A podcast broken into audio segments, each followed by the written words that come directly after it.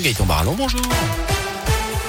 Bonjour Jérôme, bonjour à tous. À la une, les suites des annonces du gouvernement sur la cinquième vague. Jean-Michel Blanquer apporte des précisions ce matin. Le ministre de l'Éducation était sur France Inter avec des autotests en sixième, car les enfants ont moins de 12 ans et ne sont pas vaccinés. Deux autotests par semaine seront donnés aux élèves de sixième dès la semaine prochaine. En primaire, tous les élèves devront être testés dès le premier cas détecté. La classe ne fermera pas systématiquement et ce sont les équipes éducatives qui devront vérifier ces tests négatifs fournis par les parents.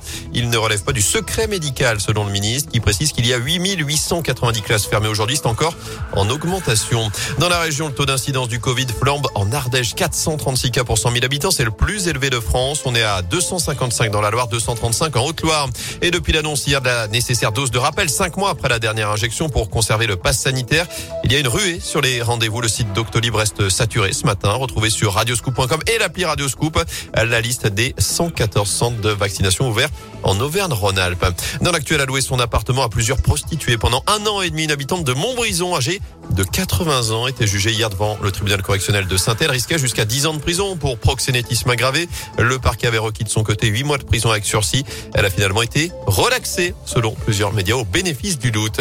En foot, ASS PSG, c'est dimanche 13h dans le chaudron. Ce sera sans Romain Mouma blessé cette semaine. Il en a terminé de son année 2021. suivre également une autre affiche de gala ce week-end, la Coupe de France 8e tour à Andrézieux. L'ASF recevra Grenoble GF38, pensionnaire de Ligue 2.